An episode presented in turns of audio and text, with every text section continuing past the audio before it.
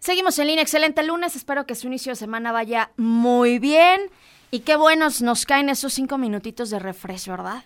Rosy de Amico, tú eres la experta, vamos contigo, buena tarde. Hola, ¿cómo estás? Qué gusto saludarte, mi nombre es Rosy de Amico y soy coach en manejo del estrés.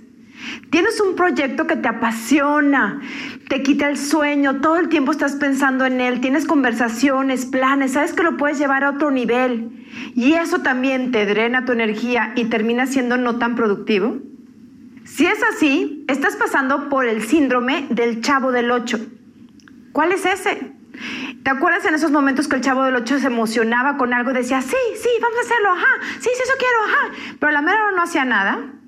Ese síndrome le pasa a muchos emprendedores y empresarios en este tiempo, porque hay tantas maravillas, dónde estar, planes y situaciones que crear, que no nos damos cuenta que vivimos bajo un tiempo, un espacio y un cuerpo, los cuales tienen límites. Así que es momento de hacer un alto y define en tu proyecto qué si quieres que pase, cuánto tiempo realmente le puedes dedicar a esto y sé estricto contigo.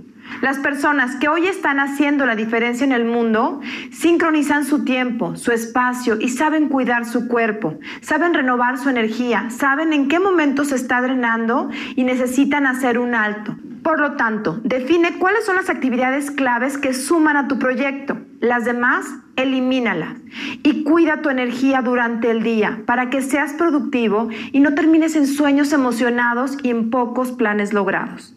Así que esta es la estrategia de esta semana. Síguenos en todas nuestras redes sociales.